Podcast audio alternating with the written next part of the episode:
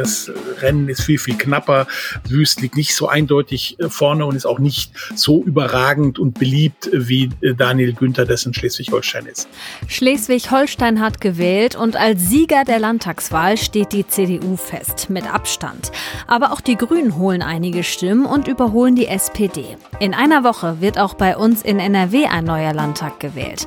Was die Ergebnisse aus Schleswig-Holstein für NRW bedeuten könnten, besprechen wir in dieser Folge. Bonn Aufwacher. News aus Bonn und der Region, NRW und dem Rest der Welt. Und ich spreche mit einem Schützenkönig aus dem Rheinland. Hubertus I. aus Grevenbruch-Neukirchen war wegen Corona drei Jahre im Amt und jetzt am Wochenende ist sein Verein einer der ersten, der nach der langen Corona-Pause endlich wieder ein Schützenfest feiern darf. Mal schauen, was er sagt. Ich bin Wiebke Dumpe und ich freue mich, dass wir gemeinsam in diese neue Woche starten. Zuerst gibt es aber den Meldungsüberblick aus Bonn und der Region. Bei einem Verkehrsunfall in Troisdorf ist am Samstag ein neunjähriges Mädchen ums Leben gekommen. Nach Angaben der Polizei soll ein 79-jähriger Bonner mit seinem Auto auf der Straße am Sanderhof gegen eine Mauer gekommen sein. Von da prallte er wohl ab und erfasste das Mädchen. Das Kind wurde in eine Kinderklinik gebracht, starb aber dort an seinen schweren Verletzungen. Der Autofahrer wurde an den Rettungsdienst übergeben und zur Beobachtung in ein Krankenhaus gebracht. Der Rettungsdienst war mit zahlreichen Einsatzkräften und einem Rettungshubschrauber vor Ort. Ein Notfallseelsorger betreute die anwesenden Eltern und Zeugen des Unfalls. Die Polizei ermittelt jetzt, wie es zu dem Unfall kommen konnte und sucht dringend nach Zeugen. Wer Angaben zu dem Unfall machen kann, wird gebeten, sich bei der Polizei zu melden. Aus bisher noch ungeklärter Ursache ist am Sonntag auf einem Wanderparkplatz auf der Margaretenhöhe in Königswinter ein Fahrzeug in Brand geraten. Trotz des Einsatzes der Feuerwehr brannte der dort geparkte Wagen komplett aus. Auch zwei daneben geparkte Fahrzeuge wurden durch die hohen Temperaturen des Brandes in Mitleidenschaft gezogen. Vor Ort waren rund 20 Kräfte der Feuerwehr, um das Feuer zu löschen. Unbekannte Täter haben einen Geldautomaten am Gebäude eines Einkaufsmarktes in Sinzig in der Industriestraße gesprengt. Die Täter sind danach geflüchtet, mutmaßlich mit einem Alfa Romeo. Die Polizei fahndet nun nach den Tätern und bittet um Hinweise. Die Tat geschah in der Nacht von Freitag auf Samstag. Mehrere Anwohnerinnen und Anwohner meldeten der Polizei gegen 0 Uhr 17 eine Explosion am Gebäude eines Einkaufsmarktes in Sinzig. Der Geldautomat hat sich in einem Einkaufszentrum Zentrum befunden, in dem unter anderem Kaufland untergebracht ist. Wie die Polizei mitteilte, beobachteten Zeugen, wie ein grauer Sportwagen der Marke Alfa Romeo in Richtung Autobahn flüchtete. Die Polizei hat bei der Fahndung ein verunfalltes graues Auto dieser Marke auf einem Feldweg zwischen Westum und Löhndorf gefunden. Die Ermittler gehen davon aus, dass es sich dabei um das Fluchtfahrzeug handelt. Die Ermittlungen dauern noch an und die Dienststelle der Polizei bittet um die Mithilfe der Öffentlichkeit. Für alle Flugzeugfans, die gern spotten und die landenden und aufsteigenden Großflugzeuge fotografieren, gab es am Sonntag ein Highlight. Um kurz vor 9 Uhr landete eine ukrainische Antonov am Flughafen Köln-Bonn. Mit einer Länge von rund 70 Metern, einer Flügelspannweite von 73 Metern und einer Höhe von 21 Metern ist dieser Frachter der Lüfte eines der größten Flugzeuge der Welt. Am Nachmittag gab es dann eine zweite Chance, das Flugzeug zu bestaunen, denn zu dieser Zeit startete der Rückflug der Maschine. Und jetzt schauen wir auf unser erstes Top-Thema. Das war ein voller Erfolg für die CDU in Schleswig-Holstein mit Spitzenkandidat Daniel Günther. Die Partei hat sich bei der Landtagswahl die Mehrheit der Stimmen gesichert und zieht somit als stärkste Kraft in den Landtag ein. Das historisch schlechteste Ergebnis muss die SPD in Schleswig-Holstein verkraften und die Grünen, die legen zu und überholen sogar die SPD.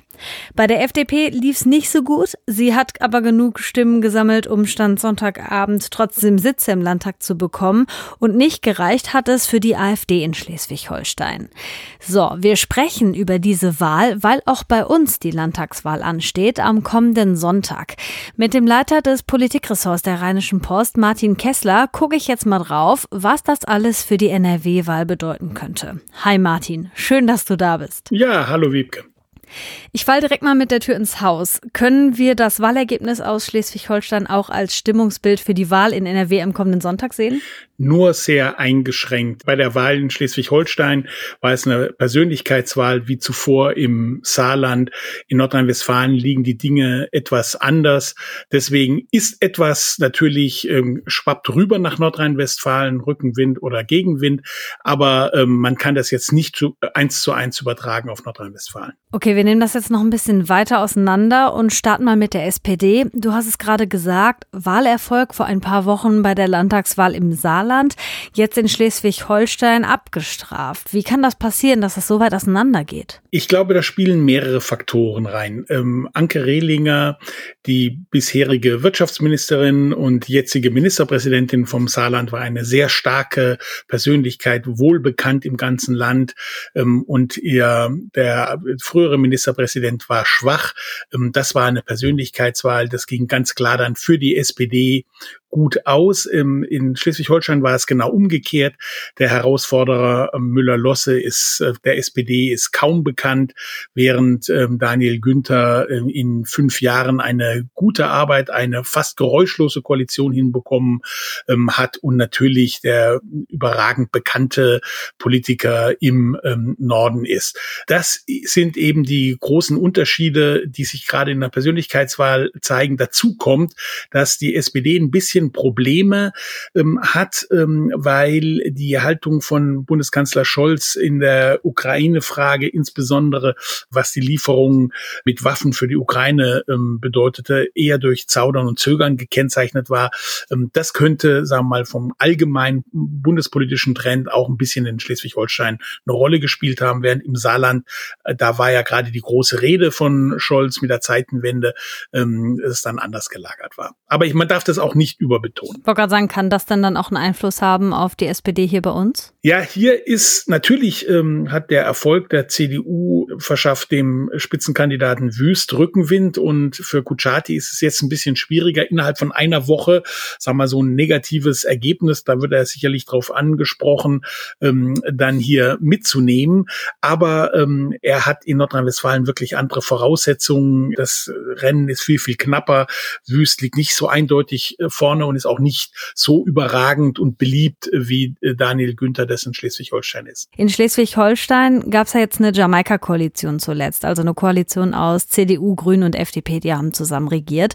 Die Grünen und die CDU haben offenbar davon profitiert, die FDP aber ja eher nicht. Kann man dadurch auch Rückschlüsse ziehen, wie das bei uns weitergehen könnte mit der Partei? Da ist es vielleicht etwas ähnlich, weil die FDP auch hierzulande in den Umfragen nicht allzu gut ähm, dasteht. Das liegt einmal an der schwierigen Bildungspolitik und auch die, der auch Kita-Minister Stamp, der Spitzenkandidat der FDP, war nicht durchgängig ähm, erfolgreich, während sag mal so die wirtschaftliche Seite, die Frage der Sicherheit, für die insbesondere was die Polizeiarbeit betrifft, vor allem die CDU steht, war erfolgreicher.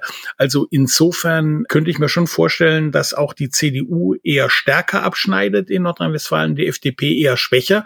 Das hat natürlich zur Folge, dass es für Schwarz-Gelb sehr knapp werden könnte.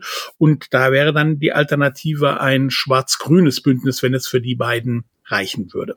Die Grünen haben da jetzt drüben in Schleswig-Holstein auch gut abgeräumt. Könnte das hier ähnlich aussehen am Ende? Ja, sie sind in den Umfragen ja ähm, auch so bei 15, 16 Prozent. Vielleicht kam in Schleswig-Holstein noch der Habeck-Effekt für die Grünen dazu, dass er als sehr erfolgreicher Wirtschaftsminister gilt und gleichzeitig ein Landeskind ist. Also ist dort sehr bekannt. Das macht natürlich viele in Schleswig-Holstein ähm, auch stolz.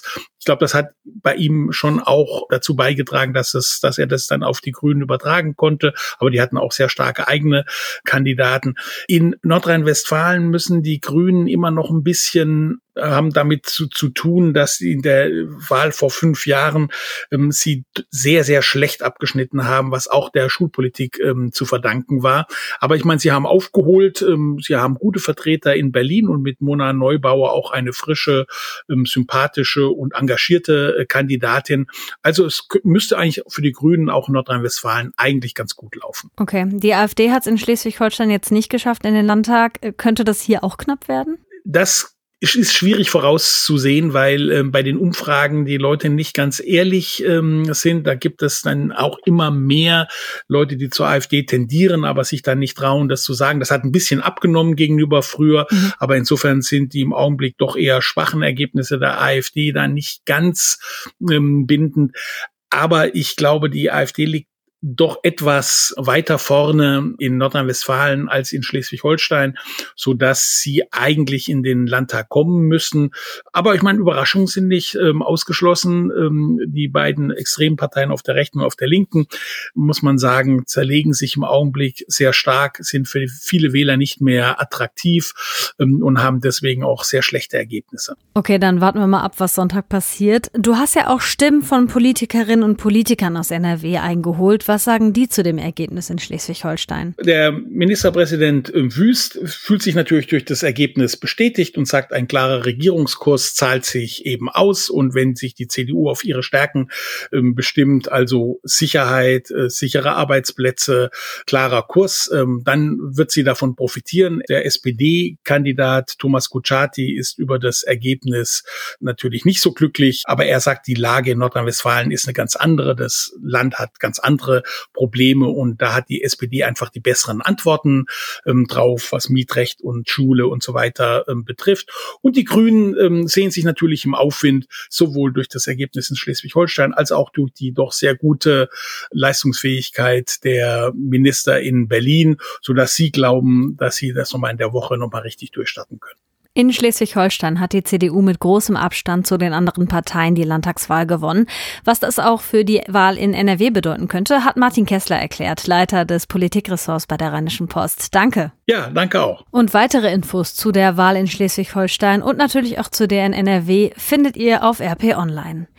Nächstes Thema. Ich weiß nicht, wie es euch geht, aber seitdem der Frühling da ist und mit ihm natürlich auch dieses tolle Wetter, kribbelt es irgendwie in mir. Ich habe Lust, wieder mehr zu unternehmen und es findet ja auch wieder mehr statt. Es gibt Feste, es gibt Veranstaltungen und für die Schützenvereine bei uns in Nordrhein-Westfalen, für die geht's jetzt auch wieder los. Viele können in diesem Jahr zum ersten Mal seit Corona wieder ein Schützenfest feiern und deshalb sind einige auch schon ganz schön nervös und am aufregendsten ist so ein Schützenfest ja immer für den König. Einer der ersten Schützenkönige im Rheinland, der am kommenden Wochenende wieder mit seiner Königin feiern darf, ist Hubertus Zehmen bzw. Hubertus I. aus Grevenbruch-Neukirchen. Und wie sich das für ihn anfühlt, das erzählt er uns jetzt im Aufwacher. Hallo, Herr Zehmen. Hallo. Was macht denn so ein Schützenkönig eine Woche bevor es losgeht? Er versucht, die Nerven zu behalten und den Überblick. ja, das kann ich verstehen. Sind Sie denn nervös? Ein bisschen Nervosität ist da. Äh, ich habe einen tollen Schützenzug, aber äh, tatsächlich ist es eine Premiere in unserem Schützenzug. Äh, es sind überwiegend, möchte ich sagen, Zugereiste, die sich dafür erwärmt haben. Wir greifen fairerweise nicht auf so einen großen Erfahrungsschatz zurück, aber alle geben sich große Mühe. Alle ähm, freuen sich darauf und wir haben auch äh, viele Unterstützer aus äh, befreundeten Zügen, die zum, zum sechsten, siebten Mal den Schützenkönig stellen. Also auch da in der Vorbereitung ähm, viel Unterstützung und äh, gelebte Gemeinschaft. Sie sind ja 2019 Schützenkönig von Neukirchen geworden, ein Ortsteil in Grevenbruch. Und Sie haben sich da bestimmt auf ein tolles Jahr gefreut, ne? Dass daraus dann drei Jahre geworden sind. Damit hat wahrscheinlich keiner gerechnet und ich vermute mal Sie auch nicht. Wie ging es Ihnen damit? Ja, die Enttäuschung äh, riesig. Das, was seitdem passiert ist, ist tatsächlich äh, biblisch. Seuche, Flut, Krieg, äh, Völkermord. Äh, das äh, äh habe ich nicht geahnt. Äh, ich glaube, sonst auch keiner.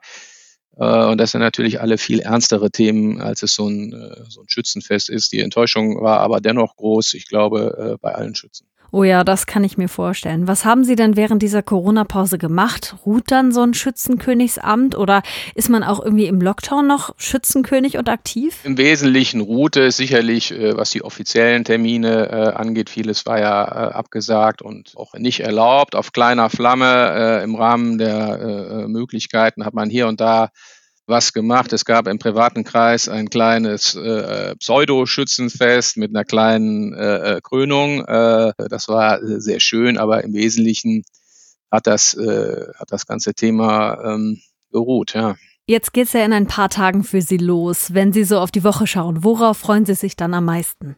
Ich freue mich auf das äh, äh komplette äh, Ensemble, was da vor uns liegt. Wieder äh, mit allen zusammen zu sein, äh, auf intensive Momente. Äh, die Krönung äh, meiner Frau zur Königin wird sicherlich äh, ein Highlight sein, äh, auf das wir uns alle freuen. Aber auch der ganze Sonntag ist toll. Das Schießen am Dienstagmorgen, wo äh, hoffentlich mein Nachfolger äh, dann äh, identifiziert wird, hat eine ganz, ganz tolle eigene Stimmung. Ich habe wirklich das Komplettpaket gekauft und darauf freue ich mich auch. Und man muss ja auch mal sagen, Sie werden da schon irgendwie auch in die Geschichtsbücher eingehen. Also König ist man ja sonst nur ein Jahr. Ja, ich werde in die Geschichte eingehen. Böse Zungen reden schon von sieben Jahre Pestkönig. Der andere hat dann mal vorgeschlagen, den Titel Hubertus I. Äh, umzuwidmen zu Hubertus der Ewige. Äh, das wird vorbei, das nicht passieren ich bin insgesamt froh, dass wir hier äh, in unserem Dorf so gut äh, durch die Pandemie gekommen sind und bin auch froh natürlich, dass wir nicht sowas erleben müssen wie die Menschen in der Ukraine. Deshalb rufen wir auch auf eine zweckgebundene Spende. Während wir hier feiern, gibt es andere Menschen, die vor ganz anderen Herausforderungen stehen. Und das wollen wir auch ein bisschen mit einbinden. Wir wollen hier nicht ignorant sein. Das ist eine tolle Idee, also da beim Feiern nicht nur an sich selbst zu denken. Ähm, abschließend, nach drei Jahren Schützenkönig sein, sind Sie auch ein bisschen froh, wenn es dann am nächsten Wochenende vorbei ist? Äh, alles zu seiner Zeit. Also erstmal habe ich es jetzt äh, noch vor mir mit dem großen Fest. Äh, wenn das Fest dann durch ist und alle meine Vorgänger sagen mir, dass das sehr schnell gehen wird, dass das ein, äh, dass man da also wie im Tunnel unterwegs ist, dann fällt natürlich auch ein bisschen was ab, weil man äh, die Last der, der äh, Vorbereitung und der Verantwortung nicht mehr hat. In Neukirchen ist es so, dass man dann noch ein Jahr Schützenkönig ist und ganz entspannt als Gast zu anderen äh, Schützenfesten gehen kann. Das wird bestimmt auch eine tolle Zeit. Und dann werden wir hoffentlich schöne Erinnerungen haben und darauf zurückblicken. Und wer weiß, vielleicht äh, wird es einen anderen geben, irgendwann auch aus unserem Zug, der sagt, das war eine tolle Sache, ich will es ein bisschen anders machen, aber ich will es auch machen. Also es geht immer weiter und äh, auch die Zeit danach werden wir genießen und auch wieder beim Schützenfest. Dankeschön, Hubertus von Zehmen aus Grevenbruch-Neukirchen. Ich wünsche Ihnen ganz viel Spaß und ein tolles Schützenfest. Das wird sicherlich ein Erlebnis, das Sie auch nie mehr vergessen werden. Das glaube ich auch. Wir werden das Beste daraus machen. Vielen Dank. So, hier kommen ein paar Meldungen für euren Montag. Die sieben wichtigsten Industrienationen der Welt verschärfen nochmal die Maßnahmen gegen Russland wegen des Angriffskrieges in der Ukraine. Das Weiße Haus in Washington teilte mit, dass die neuen Sanktionen der G7 vor allem den russischen Energiesektor treffen sollen.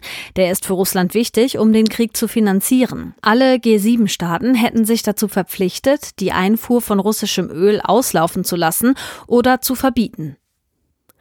In Berlin wird heute zweimal hoher Besuch erwartet. Bundespräsident Steinmeier empfängt am Nachmittag den belgischen Premierminister De Croo auf Schloss Bellevue.